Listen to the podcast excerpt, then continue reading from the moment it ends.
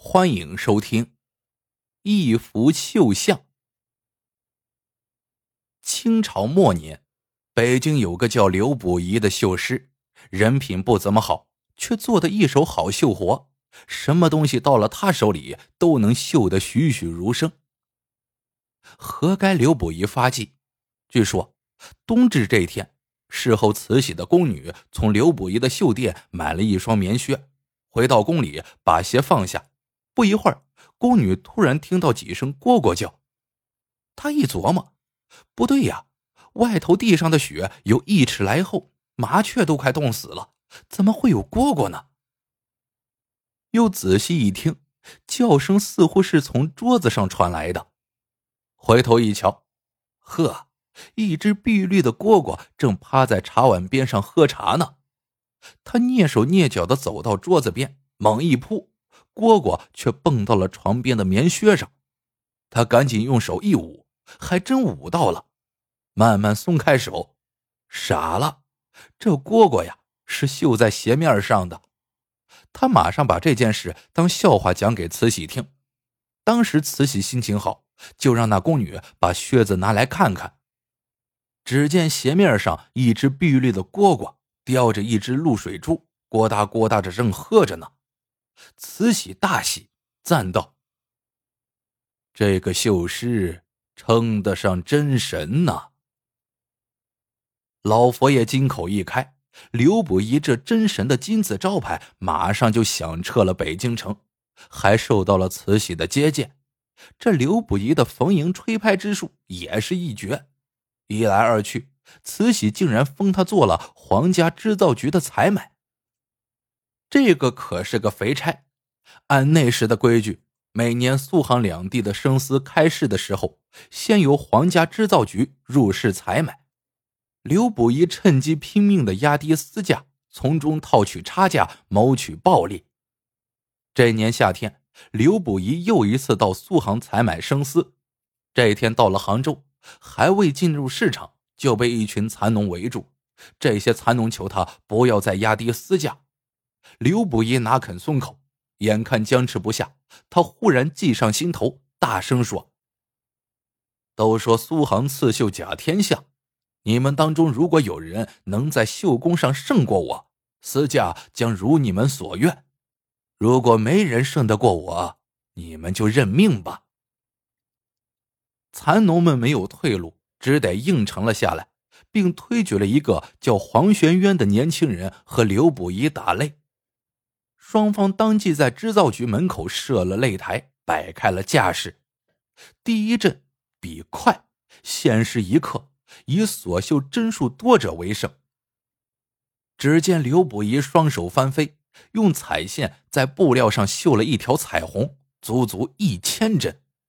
再看黄玄渊，他也足足绣了一千针，但他绣的是一枝兰花，神韵生动。和刘补一绣的彩虹一比较，难易程度不可同日而语。刘补一倒吸了一口凉气，幸好这一阵只比针数多少，两相持平。第二阵比稳，得在一个时辰内绣出一条金龙，并且得在右腕上放满满一碗茶，飞针走线，若是溅出半滴，便是输了。一个时辰之后，两人金龙绣成，腕上的茶水都纹丝未动。不过，黄玄渊绣的乃是五爪金龙，是龙中之王，和刘补一所绣的四爪龙高下立变。刘补一心里又是一惊。第三阵比细，这可是刘补一的拿手绝活。绣活中，丝线劈得越细，绣出的东西越有神。一般的绣师能把丝线劈成十六份，高手也不过劈成六十四份，但刘补仪能把一根丝线劈成一百二十八份。只见他屏住呼吸，细如发丝的一根丝线，硬是被他平分了七次，劈出了一百二十八份。他劈好线，回头再看黄玄渊，竟然坐在那里一动不动。刘补仪得意的笑道。黄家小子认输了吧？哪知黄玄渊拿过刘不疑手中分出的一根丝线，迎着光，轻轻一晃，又把它分成了两根。不用说，这一场擂台是黄玄渊赢了。刘不疑提高了生丝收购的价格，苏杭两地的蚕农都得到了利益。过了十来天，刘不疑扮作一名商人，带了随从到黄玄渊住的村子去打听。村里一位大婶告诉他，黄家世代以刺绣为生，非但能劈出极细的丝线，还会一手变针的绝活，能让丝线在不同的时间出现不同的颜色。通过针法让丝线在不同的时辰变颜色，天下哪会有这样的事？刘不疑自然不信。但是另一个消息让他吃惊不小：黄玄渊正在准备一件绣品，打算在慈禧老佛爷五十寿诞时进献。如果让慈禧看到更好的绣品，刘不疑就会失宠，荣华富贵必成泡影。当晚。一把大火将黄家烧成了白地。一年后，慈禧要过五十大寿，刘捕仪献了一幅一丈二尺的慈禧绣像，一帮媚臣大声叫好，竟议定为慈禧建一座生祠，将这座绣像挂在祠堂正中。生祠建好之后，慈禧亲自去看了看，在自己那幅绣像前站了不少晨光。不多时，宫中把一个包裹送到了刘府，还传出话来：这幅绣像的眼睛缺少灵气，限五日改正。若还是绣不出老佛爷的光彩神韵，当以欺君之罪论处。刘捕一吓得冷汗直流。